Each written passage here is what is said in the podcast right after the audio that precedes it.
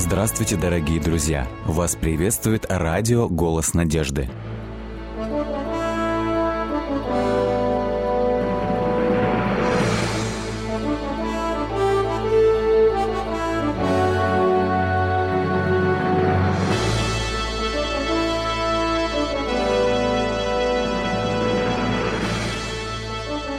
Радиотелецентр «Голос надежды» приветствует вас. В эфире программа «Великие пророки Библии» в студии Александр Болотников. Их называют большими пророками – Исаия, Еремия и Иезекииль. Авторы самых больших книг Священного Писания, трудных для понимания современному читателю, однако без которых настоящий облик Библии невозможен – Наша последняя программа по книге пророка Исаи затронет вопрос, который очень часто приходится слышать мне и другим специалистам в области библейских исследований. 65 глава говорит о новой земле. 17 текст. «Ибо вот я творю новое небо и новую землю». Но в 20 стихе сказано, там не будет более малолетнего и старца, который не достигал бы полноты дней своих, ибо столетний будет умирать юношей, но столетний грешник будет проклинаем. Данный текст входит в прямое противоречие с тем, что написано в книге Откровения, где Иоанн видит новое небо и новую землю, и новый город Иерусалим. И сказано, что там нет ни плача, ни вопля, ни болезни, и что все в Новом Иерусалиме будут жить вечно, ибо там отсутствует смерть. Что же происходит? Кто прав? Иоанн, возлюбленный ученик Иисуса, или Исаия? Иоанн пишет, что на новой земле смерти не будет – Исаия говорит о том, что на новой земле старец будет жить до ста лет. Что ж, давайте разберемся. Это непростые тексты. Однако же это две последние главы, которые подводят итог всей книги, всей пророческой деятельности Исаи, сына Амосова, который он совершал на протяжении 60 лет. 65 и 66 глава является единым пророческим изречением, которое начинается следующими словами – я открылся не вопрошавшим обо мне, меня нашли не искавшие меня. Всякий день, второй текст говорит нам, я простирал руки мои к народу непокорному, ходившему путем недобрым, к народу, который постоянно оскорбляет меня в лицо, приносит жертвы в рощах, сожигает фимиам на черепках. Знаете, мы уже говорили о том, что пророческая книга, она представляет собой коллекцию пророческих проповедей или вестей, которые пророк говорил, произрекал на протяжении всей своей жизни, и потом собрал их в единую книгу с единым литературно-художественным замыслом. Книга пророка Исаи она как симфония. В ней начинается тема. Тема отступления Израиля. Тема того, что израильский народ предпочитает ходить и совершать служение иным богам на высотах, нежели идти и служить Господу в Его храме, где нет такой привлекательности в смысле того, что нет этих оргий, этого веселья и этого блуда. Эта тема начинает книгу пророка Исаи и завершает ее, подобно тому, как симфонии кода завершает все темы, объединяя их в единое целое. Исаия начинает говорить о том, что он хочет, имеет свое намерение создать остаток из народа израильского. Так говорит Господь, восьмой текст. Когда в виноградной кисти находится сок, тогда говорят, не повреди ее, ибо в ней благословение – тоже я сделаю ради рабов моих, чтобы не погубить их. Я произведу от Иакова семя и от Иуды наследника гор моих, и наследуют это избранные мои, и рабы мои будут жить там. Иными словами, Бог показывает через пророка Исаи, что израильскому народу дается еще один шанс – в каком смысле? Пророчества Исаи очень много говорят о судьбе Израиля, которая нашла свое историческое воплощение. Исаия предсказывает Вавилонский плен. Именно предсказанием о Вавилонском плене завершается первая часть книги пророка Исаи. После чего во второй части идет поэма об утешении Израиля, который принял от Господа за грехи свои заслуженное наказание и теперь нуждается в утешении. Именно так поступает Отец наш Небесный. Как Отец, Он воспитывает детей своих, но дав им воспитание – поступив с ними по строгости, чтобы научить их правильному поведению, он протягивает к ним свои руки и дает им второй шанс исправиться. Вот об этом говорит нам 65 глава. После возвращения из Вавилонского плена Бог желает, чтобы Израиль выполнил ту задачу, которая стоит перед ним. Об этом очень конкретно сказано э, в 66 главе. Вот что говорится в 19 тексте. «Я положу на них знамение – и пошлю из спасенных из них к народам, Фарсис, к Пулу, к Луду, к натягивающим лук, к Тувалу, к Явану, на дальние острова, которые не слышали обо мне и не видели славы моей. Они возвестят народам славу мою».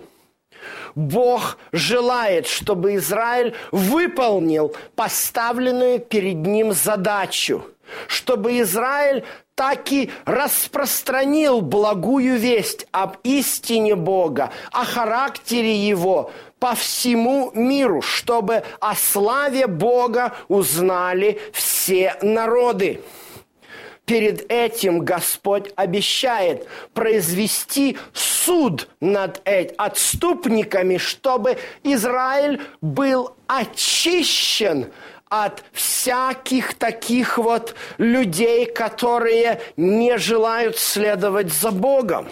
В начале 65 главе, главы пророк сетует о том, что его не слышит народ, который сидит в гробах, ночует в пещерах, ест свиное мясо, мерзкое варево и так далее, и так далее.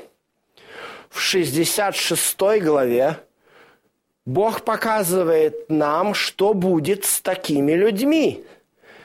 Шестнадцатый текст.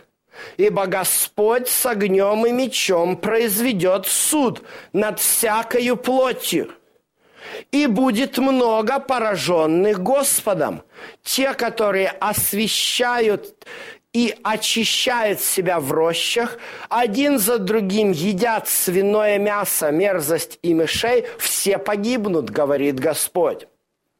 Иными словами, Исаия показывает, что Господь готов сам вмешаться в судьбу Израиля и произвести суд внутри народа.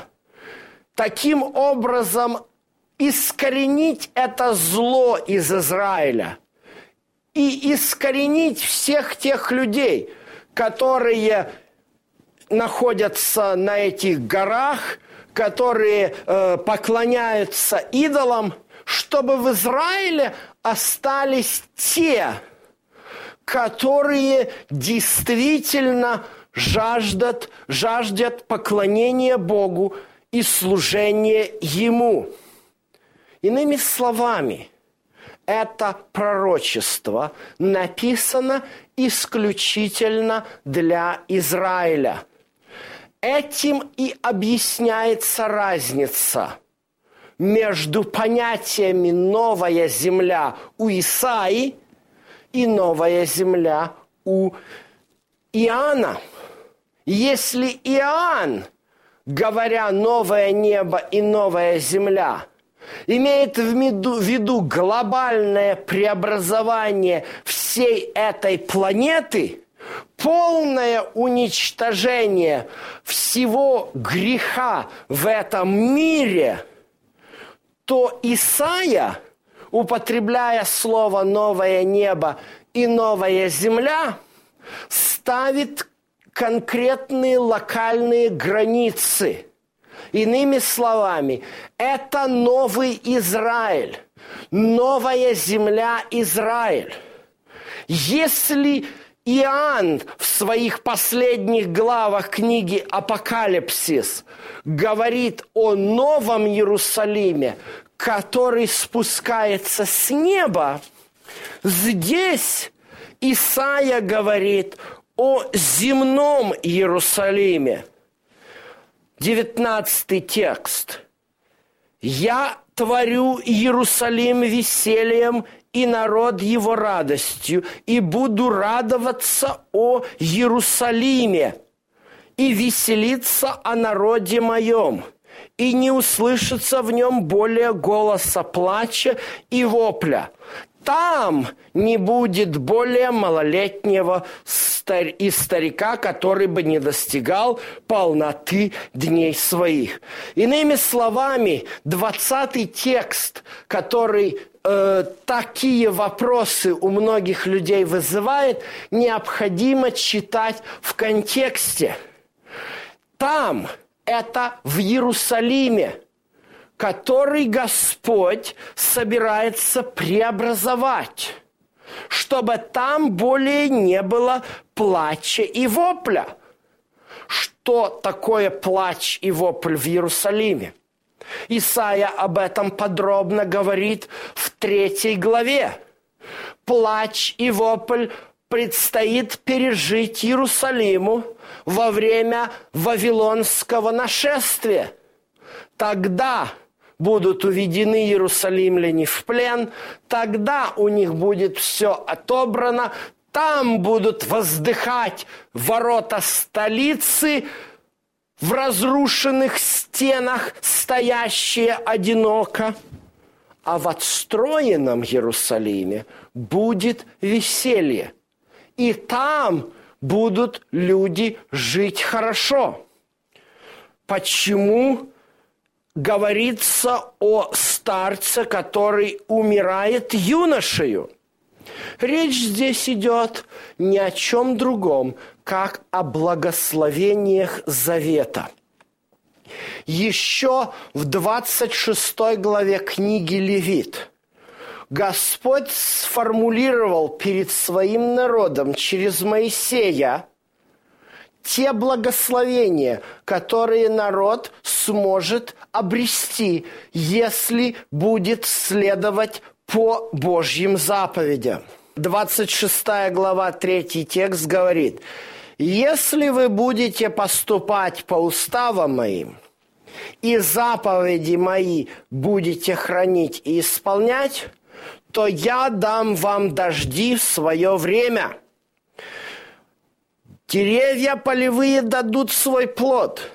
Молодьба хлеба будет достигать собирания винограда. Пошлю мир на землю вашу.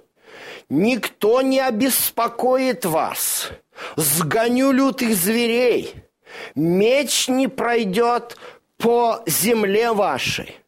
Девятый текст призрю на вас и плодородными сделаю вас, размножу вас и буду тверд в завете с моем с вами».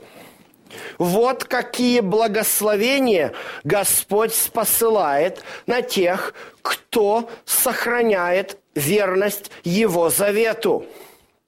И об этих же благословениях говорит нам Исаия – Бог желает, чтобы его народ был примером экономического, духовного и физического процветания.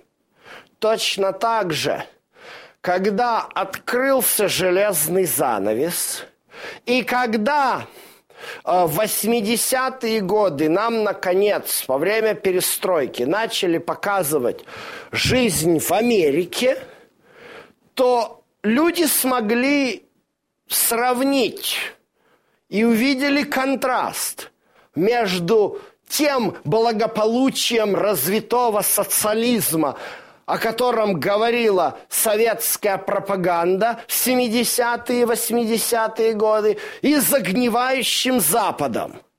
И всем очень резко захотелось все-таки поехать на загнивающий Запад – потому что там явно было видно, что люди выглядят здоровее, живут дольше и имеют больше достатка как материального, так и духовного. Точно так же Бог хотел, чтобы его народ – Израиль, его теократическое государство стало тем примером, куда весь народ с земли захотел бы поехать, чтобы получить те же самые благословения. Вот почему написано о том, что старец умирает юношей. Это говорит о том, что Бог на свой народ хочет послать благословение отличного здоровья. И это должно было привлекать язычников. Именно эта задача ставится перед остатком народа Божьего, который Бог, согласно этому пророчеству, хочет образовать очистив Израиль от всех отступников, которые находятся в рощах, поклоняются идолам и едят свиное мясо. И из остатка он пошлет миссионеров, говоря таким современным языком, которые возвестят славу Божью на всей земле – и тут употребляется и Яван, это Греция, и Фарсис или Таршиш, это Испания, Луд, это Лидия на э, север, на границе Малой Азии Кавказа, и Пул – это э, экваториальная Африка, то есть это границы известного в то время э, мира – Остальное называется дальние острова, потому что и географическое положение не ясно, но туда тоже. И что будет? И представят всех братьев ваших от всех народов в дар Господу на конях, колесницах, носилках, мулах и быстрых верблюдах на святую гору мою в Иерусалим – это те же самые слова, которые были сказаны в начале книги пророка Исаи. Данная литературная структура носит название хиазм, То есть начало и конец совпадают, а середина является отличной.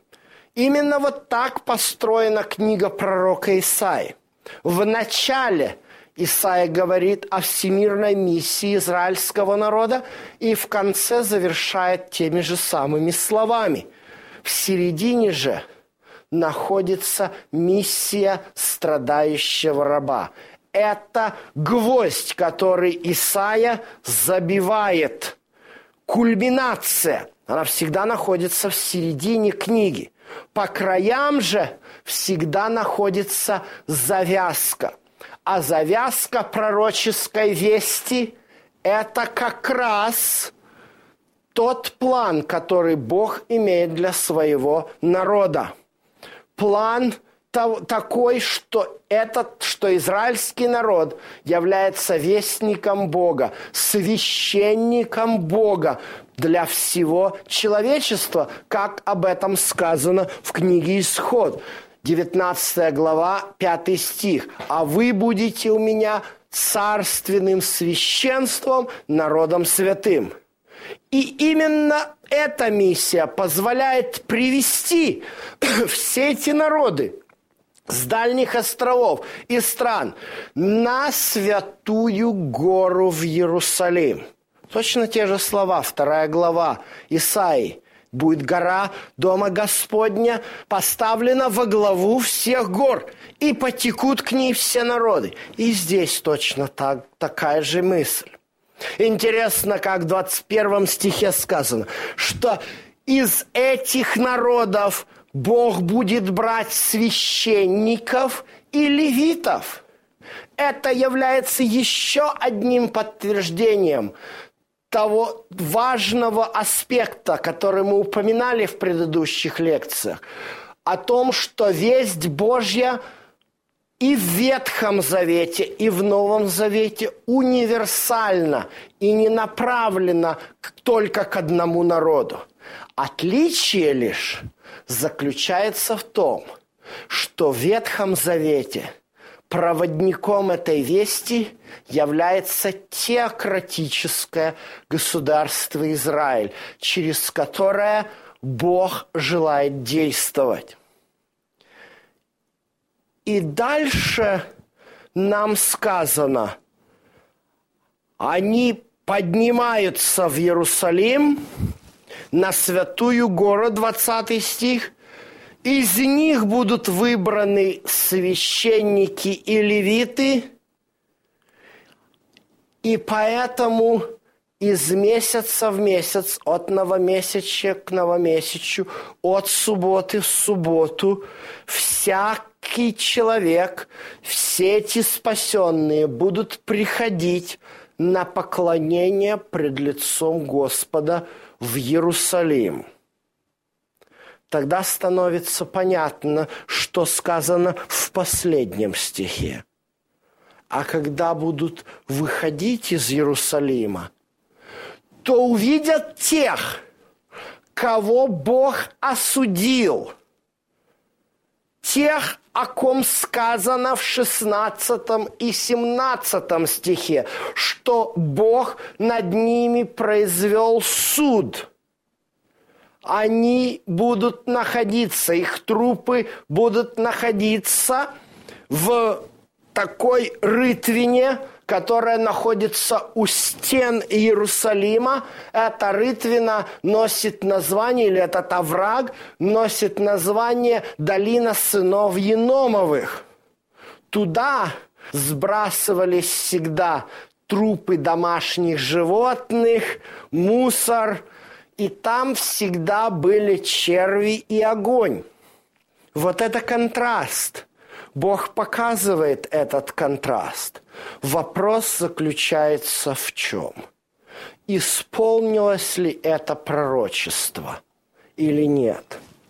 К сожалению, мы видим, что этому пророчеству не суждено было также исполниться – да, израильский народ вернулся из Вавилонского плена.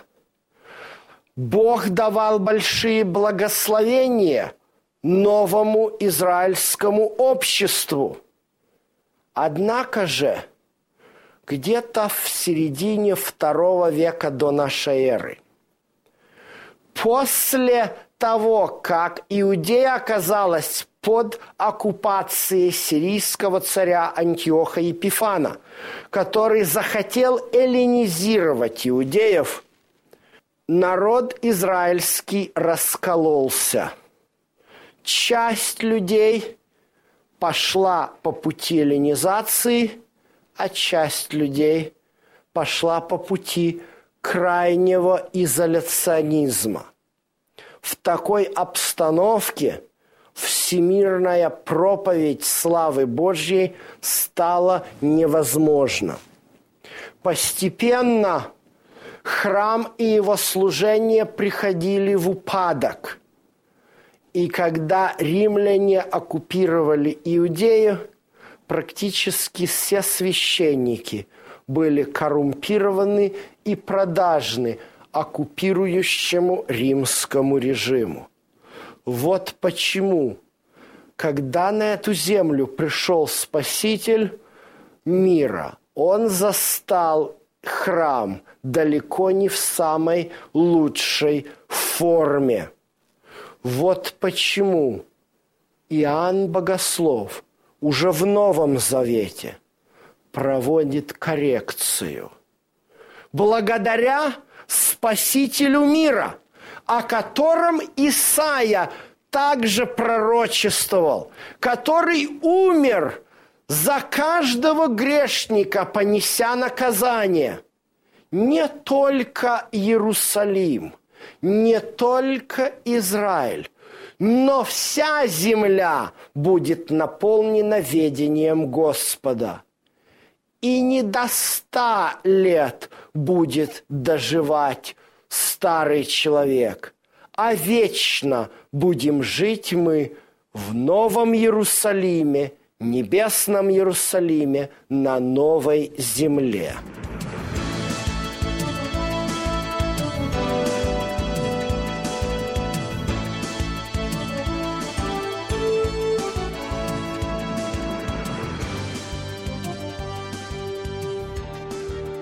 Дорогие друзья, вы можете оставить свои сообщения через WhatsApp и Viber по номеру плюс 7 915 688 7601 или позвонить нам на бесплатную линию, которая работает на территории Российской Федерации. Номер 8 800 100 ровно 1844.